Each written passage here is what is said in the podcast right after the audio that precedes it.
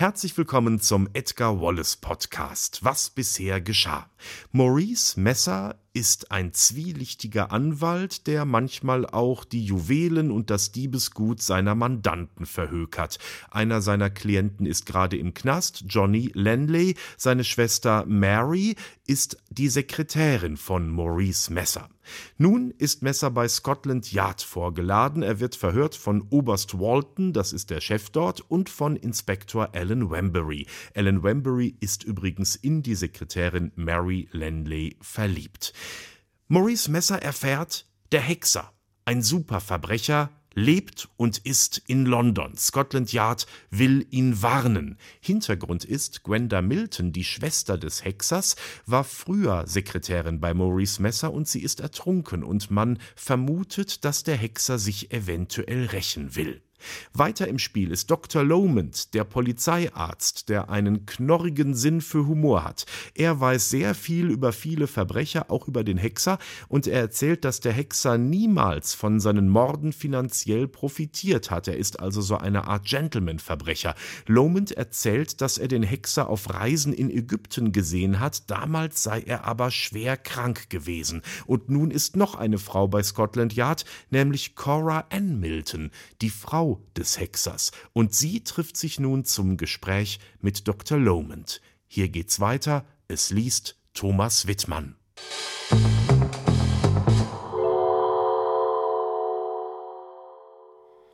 In diesem Augenblick wurde Cora Ann hereingeführt. Sie war sehr schick gekleidet. Eine Sekunde lang blieb sie stehen und schaute erst den einen, dann den anderen an. Guten Morgen, Mrs. Milton. Der Kommissar erhob sich.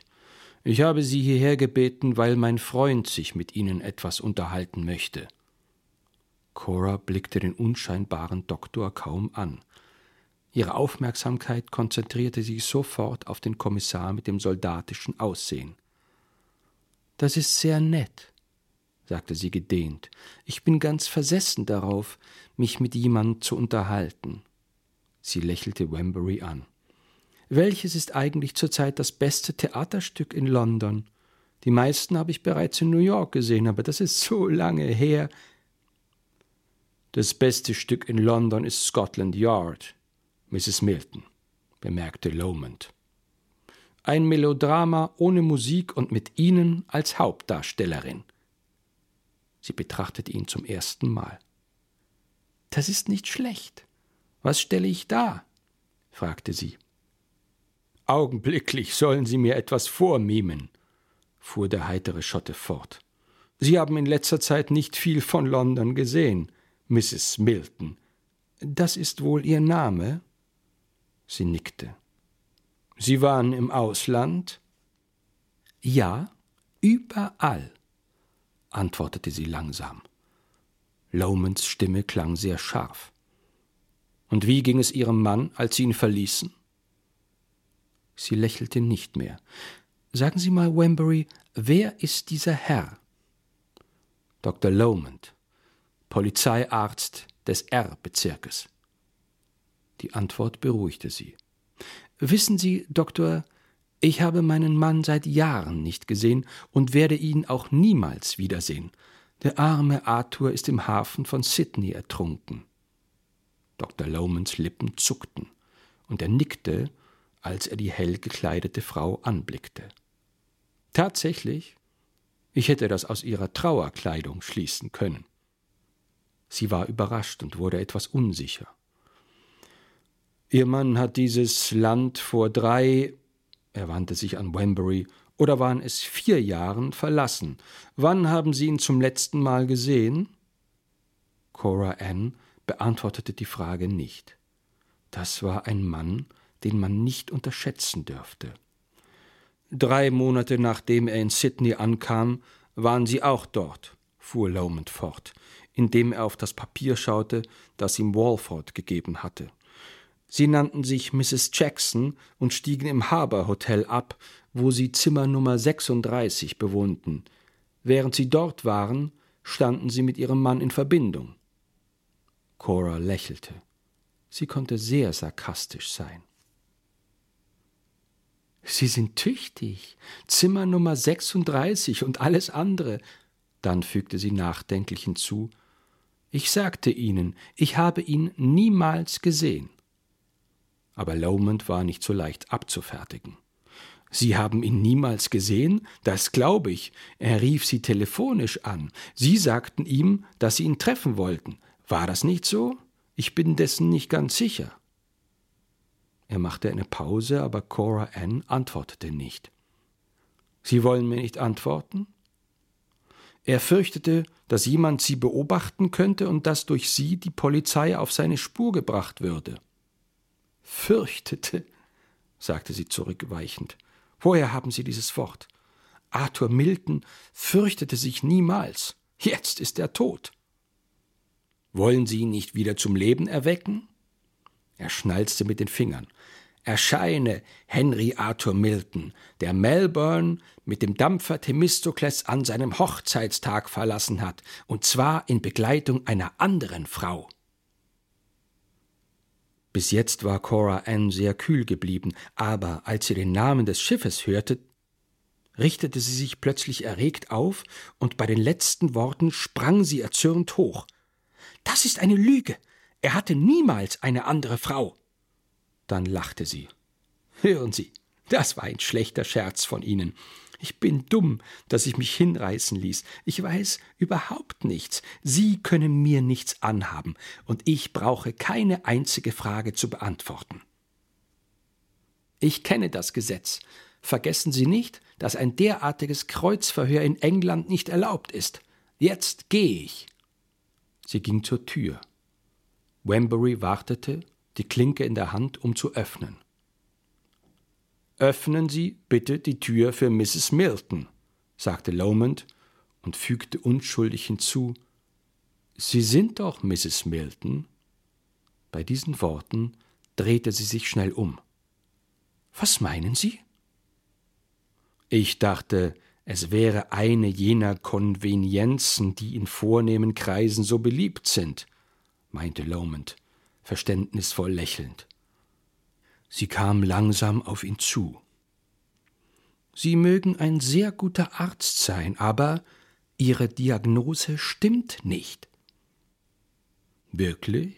Verheiratet und alles, was drum und dran hängt? Seine Stimme klang skeptisch. Sie nickte. Erst auf dem Schiff durch einen Geistlichen getraut. Das ist doch gesetzlich. Und dann, um ganz sicher zu gehen, nochmals in der St. Paul's Kirche in Deptford. Ich bin dort von einem wirklichen Geistlichen getraut worden. Dabei war nichts künstlich, höchstens meine Ausstattung. Also verheiratet. Die Stimme des Schotten verriet Zweifel. Lügner und verheiratete Männer haben ein sehr kurzes Gedächtnis. Er hat es vergessen, ihnen ihre Lieblingsorchideen zu schicken. Wut sprach aus ihren Augen, eine Wut, die aus der wachsenden Furcht vor diesem alten Mann entstand. Was meinen Sie? fragte sie stockend. Er sandte ihnen an jedem Jahrestag ihrer Hochzeit Orchideen, sagte Lomond bedächtig, und seine Augen schauten sie beständig an. Sogar als er sich in Australien verborgen halten musste, er in der einen Stadt, sie in einer anderen, damit sie nicht beobachtet und verfolgt würden, hat er ihnen Blumen geschickt. Aber dieses Jahr war es nicht der Fall. Er muss es vergessen haben. Oder vielleicht hat er für die Orchideen eine andere Verwendung gefunden. Sie näherte sich ihm noch mehr. Das denken Sie, stieß sie hervor. Das sind die Gedanken, die ein Mann wie Sie hat. Eine andere Frau? Arthur dachte an niemand als an mich. Das Einzige, was ihn grämte, war, dass er nicht mit mir zusammen sein konnte. Das ist es. Er hat alles aufs Spiel gesetzt, um mich zu sehen. Er ist mir in der Collins Street begegnet, aber ich erkannte ihn nicht. Er hat es gewagt, nur um mich zu sehen, wie ich vorüberging. Sehr anerkennenswert. Aber Orchideen hat er Ihnen nicht gesandt. Sie winkte ungeduldig mit der Hand. Orchideen? Was soll ich mit den Orchideen? Ich wusste, wenn sie nicht kamen. Sie hielt plötzlich inne. Dass er Australien verlassen hatte, ergänzte Lomond. Deshalb sind sie in solcher Eile abgereist. Ich möchte beinahe glauben, dass Sie in ihn verliebt sind. Bin ich? lachte sie. Ich glaube, ich habe ihn einigermaßen gern. Cora nahm die Handtasche auf. Nun, das ist wohl alles. Sie nickte dem Obersten zu und näherte sich der Tür. Wollen Sie mich vielleicht festnehmen? Es steht Ihnen frei zu gehen, wenn Sie es wünschen, Mrs. Milton, bemerkte Walford. Schön, sagte Cora Ann und verbeugte sich. Guten Morgen allerseits. Liebe ist blind. Die verhasste Stimme des Inquisitors hielt sie fest. Sie trafen ihn und haben ihn nicht erkannt. Sie wollen uns doch nicht weismachen, er wäre so gut verkleidet gewesen, dass er sich am hellen Tag in die Collins Street wagen konnte. Oh nein, Cora Ann, das glauben wir nicht. Sie war beinahe am Ende ihrer Selbstbeherrschung angelangt. Sie zitterte vor Wut, als sie sich wieder ihrem Peiniger zuwandte. In der Collins Street? Er würde in der Regent Street spazieren gehen, am hellen Tag oder bei Mondschein. Er würde es wagen. Wenn er wollte, käme er nach Scotland Yard, der Löwenhöhle, und kein Haar würde ihm gekrümmt werden. Sie könnten alle Eingänge bewachen, und doch würde er ein- und ausgehen. Sie lachen, ja, lachen Sie nur, lachen Sie. Aber er würde es tun. Bliss war hereingekommen. Wenn sie an dem Arzt vorbeigesehen hätte, würde sie ihn erblickt haben. Alan Wembury sah nur, wie ihr Gesicht weiß wurde, er sah sie schwanken und fing sie in seinen kräftigen Armen auf. Keine Frau ist in diesem aufgeklärten Zeitalter so unschuldig, dass sie nicht weiß, mit welchen Lastern Männer und Frauen täglich in Berührung kommen. Mary Lenley hatte bei Maurice Messer jedes Stadium durchgemacht. Erst hatte sie zu ihm das absolute Vertrauen, das ein Vermächtnis ihrer Kindheit war, und dann erkannte sie den richtigen Charakter des Mannes. Sie war weder erschrocken, noch fühlte sie sich unglücklich, als sie die wirkliche Bedeutung von Gwenda Miltons Schicksal begriff. Es war eigentümlich, dass ihr niemals in den Sinn kam, ihr drohe irgendeine Gefahr von Maurice. Sie waren immer gute Freunde gewesen. Ihr früherer Verkehr war so eigenartig vertraut gewesen, dass sie niemals argwöhnte, dass der Puls von Maurice Messer schneller zu schlagen anfing, wenn er sie sah. Sein Anerbieten, ihr das Zimmer im oberen Stockwerk zur Verfügung zu stellen, hatte sie lediglich als eine Freundschaft seinerseits aufgefasst.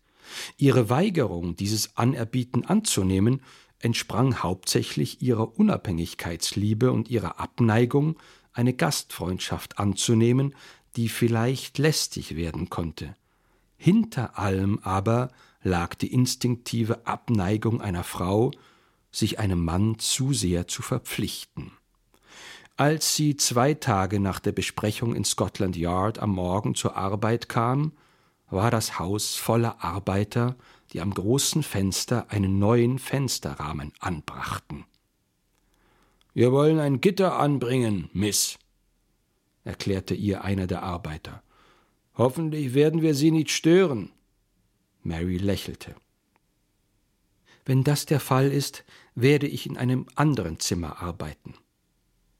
Warum Gitter vor die Fenster?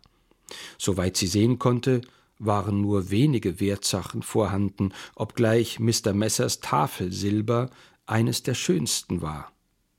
Hackett wurde niemals müde, über das Silber zu sprechen. Es fesselte ihn.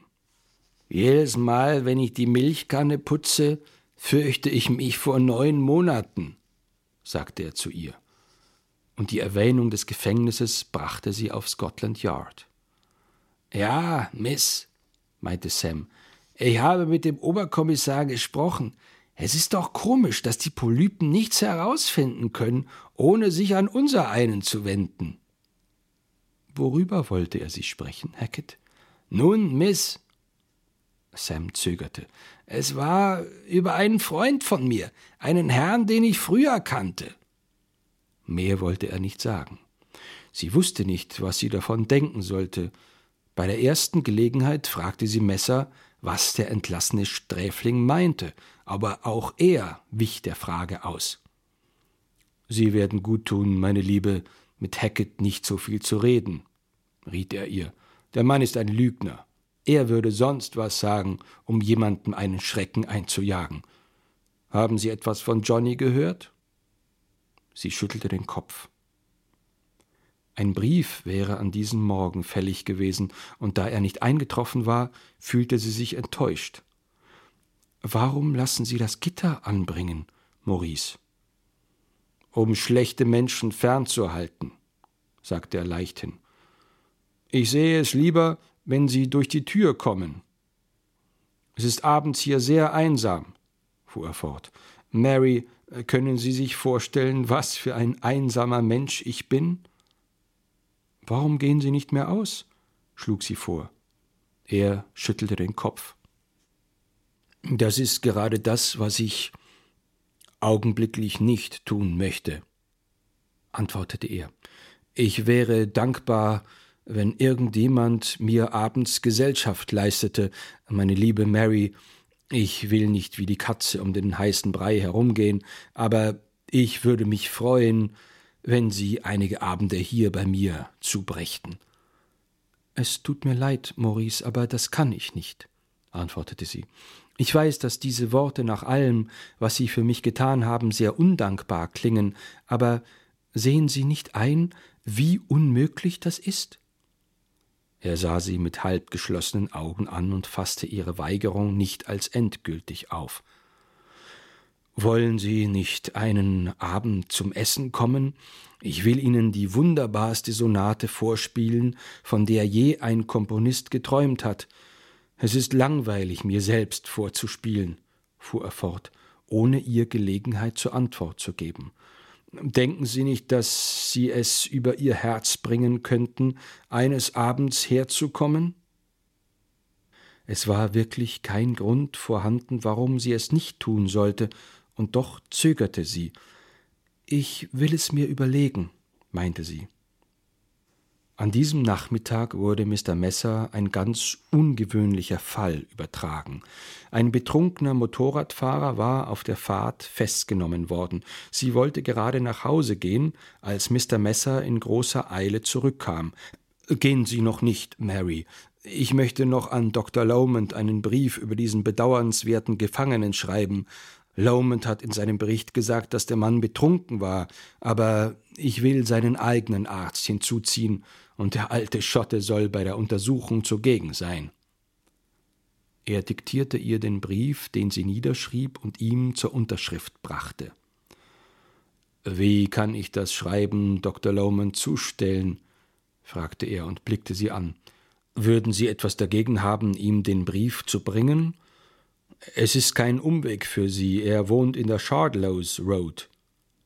Das tue ich gern, sagte Mary lächelnd. Ich würde mich freuen, den Doktor wiederzutreffen.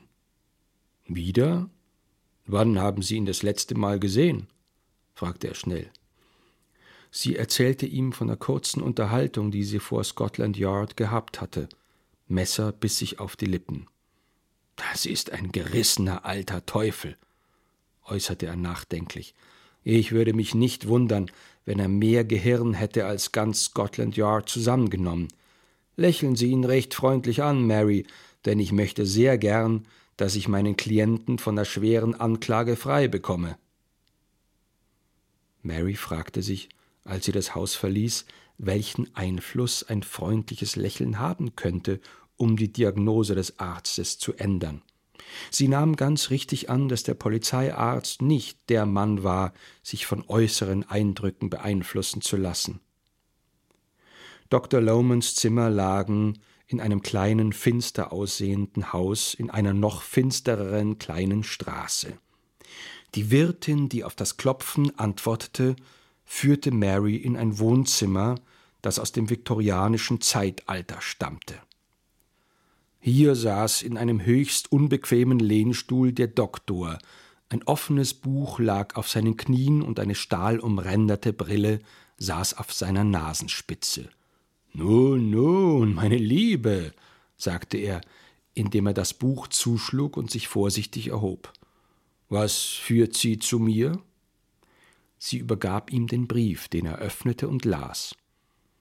Zwischendurch stieß er halblaut Wörter hervor, die, wie sie annahm, nicht für sie bestimmt waren. Ah, von Messer, der Schuft. Ah, wegen des Betrunkenen. ich dachte es mir. Er war betrunken und ist betrunken, und alle berühmten Ärzte aus der Harley Street können ihn nicht nüchtern machen. Sehr gut, sehr gut. Er faltete den Brief zusammen und steckte ihn in die Tasche. Dann schaute er Mary über die Gläser freundlich an. Hat er Sie zum Boten gemacht? Wollen Sie sich nicht setzen, Miss Lanley? Danke schön, Doktor, aber ich muss schleunigst nach Haus. Das ist gut, und Sie würden weise handeln, wenn Sie in Ihrer Wohnung blieben. Sie wusste nicht, was sie veranlasste, es dem Arzt zu erzählen, aber ehe sie sich darüber klar wurde, was sie sagte, hatte sie schon die Hälfte der Geschichte vom Einbruch erzählt. Inspektor Bliss? fragte er nachdenklich. Er war der Mann. Ja, ich habe davon gehört. Alan Wembury hat es mir erzählt. Das ist ein ganz netter Junge, Miss Lanley, fügte er hinzu und blickte sie verschmitzt an. Ich will Ihnen etwas sagen. Sie wundern sich, warum Bliss in Ihre Wohnung eingedrungen ist? Ich weiß es nicht und kann es nicht mit aller Genauigkeit behaupten, aber ich bin Psychologe und ich wäge gesunde Möglichkeiten gegen exzentrische Impulse ab. Das klingt Ihnen wie griechisch und ist auch für mich beinahe griechisch, Miss Lanley. Bliss stieg in ihre Wohnung ein, weil er dachte, dass sie etwas besitzen, das er sehr gerne haben wollte. Und wenn ein Polizeibeamter irgendetwas unbedingt braucht, wagt er alles Mögliche. Sie haben nichts vermisst? Sie schüttelte den Kopf.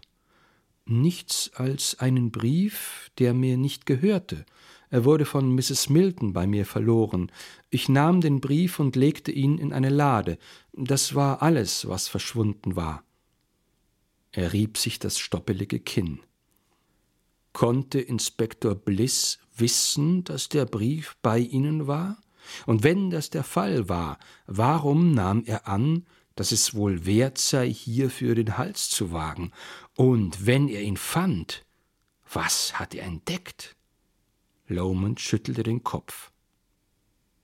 Er begleitete sie bis zum Ausgang und blieb am oberen Ende der Treppe stehen, um ihr zuzuwinken, Dabei hing ihm die unvermeidliche Zigarette im Mundwinkel unter dem weißen Schnurrbart.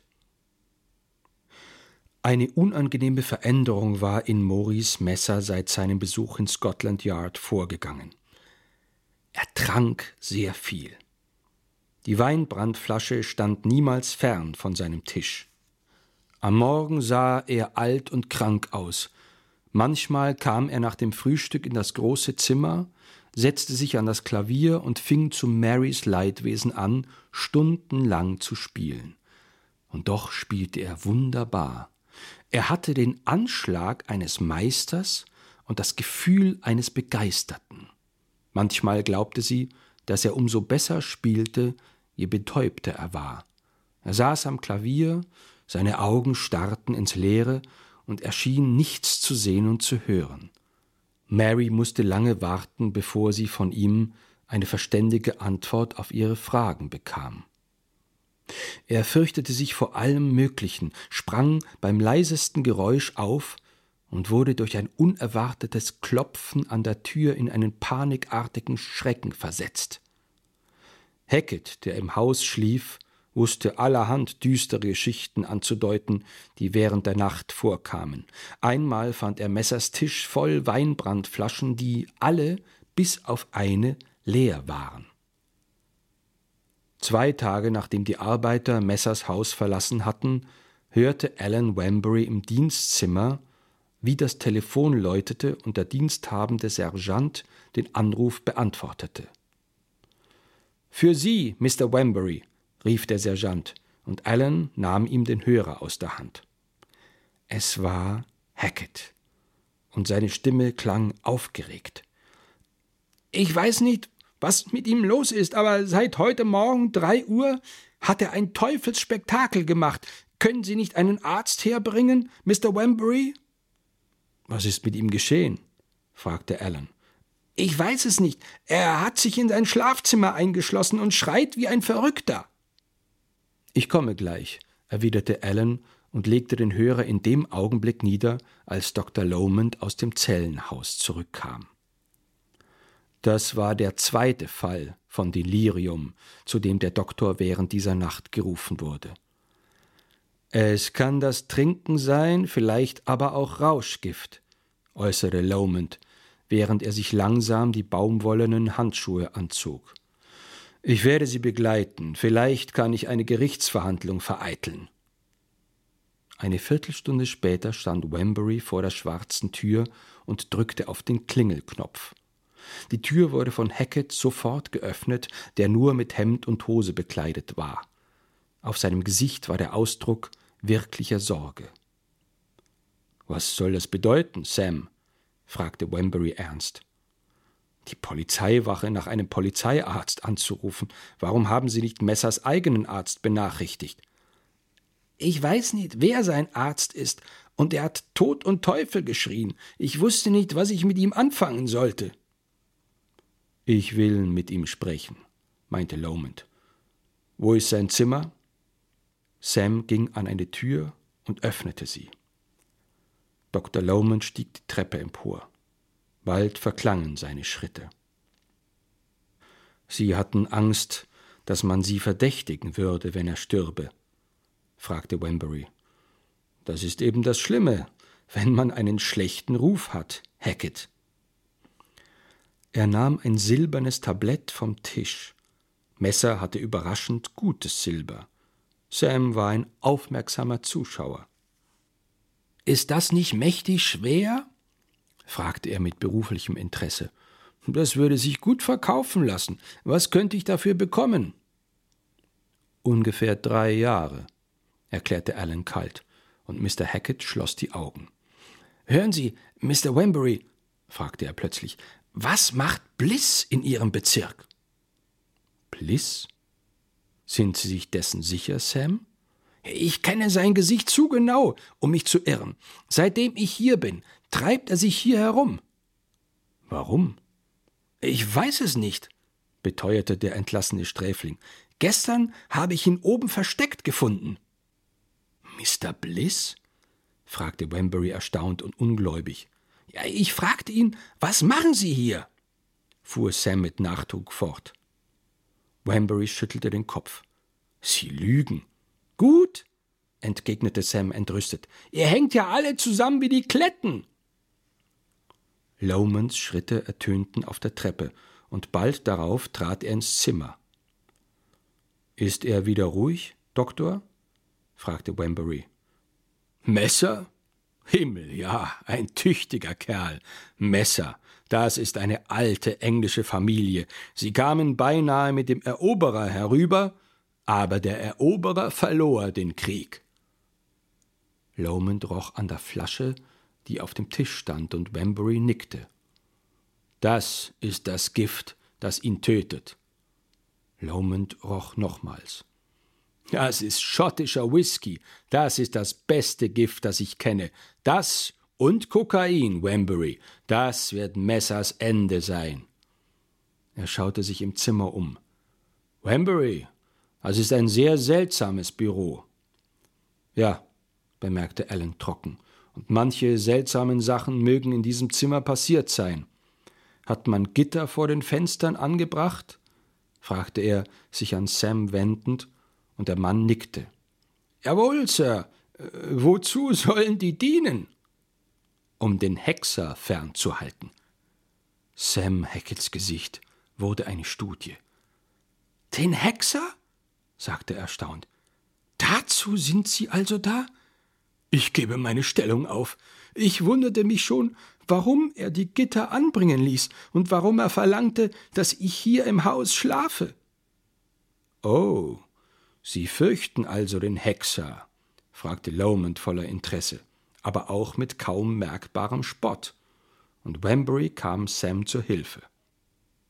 Seien Sie nicht albern, Hackett. Alle fürchten den Hexer. Ich möchte nicht für hunderttausend Pfund nachts in diesem Haus bleiben, sagte Sam inbrünstig, und der Doktor lächelte. Das ist eine ganze Masse Geld für einen zweifelhaften Dienst, bemerkte er trocken. Lassen Sie uns einen Augenblick allein, Mr. Hackett. Er schloss selbst die Tür hinter dem beunruhigten Sam. Kommen Sie hinauf und schauen Sie sich Messer an, sagte Lomond, und Allen folgte ihm die Treppe hinauf. Er ist noch am Leben, fügte Lomond zu, als sie in der Tür standen. Messer lag auf dem zerwühlten Bett. Er atmete schwer, sein Gesicht hatte eine purpurne Farbe und seine Hände hielten krampfhaft die seidene Steppdecke fest. Soweit der Hexer. Und nun wieder zur Biografie von Edgar Wallace. Leute, ich habe was vergessen. Bei all diesen Abenteuern, die Edgar Wallace als Journalist und mit seinem ersten Kriminalroman erlebt hat, er hat zwischendurch auch noch einen Sohn gekriegt, und zwar Brian Edgar Wallace. Okay, so furchtbar originell wie bei seinen Romanen war er jetzt mit der Namensgebung nicht, aber Brian Edgar Wallace ist eine sehr interessante Figur. Er hat immer mal wieder versucht, in die Fußstapfen seines Vaters zu treten, hat auch Spannungs Spannungsliteratur geschrieben, allerdings ein bisschen mehr so im Stil der 50er und 60er Jahre mit Agenten und finsteren Menschen, die die Welt beherrschen wollen, so ein bisschen Science Fiction auch. Interessant ist, als die Edgar Wallace-Filme in Deutschland unglaublich erfolgreich waren, wollte der Produzent Arthur Brauner ein bisschen was von dieser Welle abhaben und er hat mit Brian Edgar Wallace verhandelt, dass er seine Romane verfilmen darf. Die Rechte von Edgar Wallace, dem echten Edgar Wallace, waren alle bei der Rialto Kinofilm. Und so drehte Atze Brauner dann insgesamt zehn Filme, die alle irgendwie was mit Brian Edgar Wallace zu tun haben, meistens aber bloß, dass der Name drüber steht. Eigentlich waren das neu erfundene Krimis, die so ein bisschen dem erfolgreichen Stil nachempfunden waren. Also zum Beispiel Das Geheimnis der schwarzen Koffer, Der Würger von Schloss Blackmore, Der Henker von London, Das Phantom von Soho. Da waren auch teilweise die gleichen Schauspieler dabei, die man aus den Edgar Wallace-Krimis kannte. Brian Edgar Wallace starb 1971. So, nun aber zurück zu Papa. So eine kleine Geschichte muss auch noch sein. Wieder in London nach seinem großen Erfolg, als er da das Attentat auf den spanischen König gemeldet hat. Nun schreibt er wieder Sozialreportagen und seine Zeitung, die Daily Mail, macht gerade eine große Kampagne gegen einen Seifenfabrikanten. Auch das hat interessanterweise einen wirtschaftlichen Hintergrund. Diese Seifenfabrik will nämlich andere Seifenfabriken schlucken. Dadurch entsteht kein Wettbewerb mehr. Es gibt dann vielleicht nur noch eine Seifenfabrik und die schaltet natürlich nur noch als einzige Anzeigen, nicht mehr die anderen, die sie geschluckt hat. Also will die Zeitung ihre Anzeigen retten und macht die Kampagne. Edgar Wallace schreibt nun eine Geschichte über eine arme Waschfrau Annie Smith aus der Sheraton Street, die fünf kleine Kinder ernähren muss und die durch die Erhöhung der Preise für Seife nun den Kindern keine Margarine mehr aufs Brot schmieren kann. Das Problem ist nur, die Sache hat sich Edgar Wallace frei ausgedacht, eine Annie Smith aus der Sheraton Street gibt es nicht.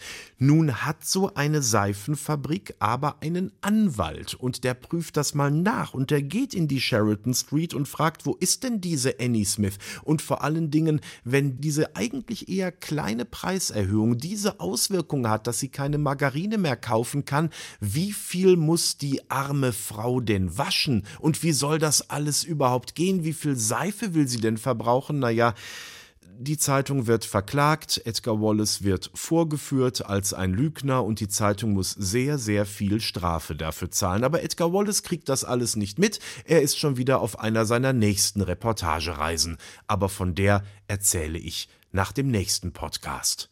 Fortsetzung folgt.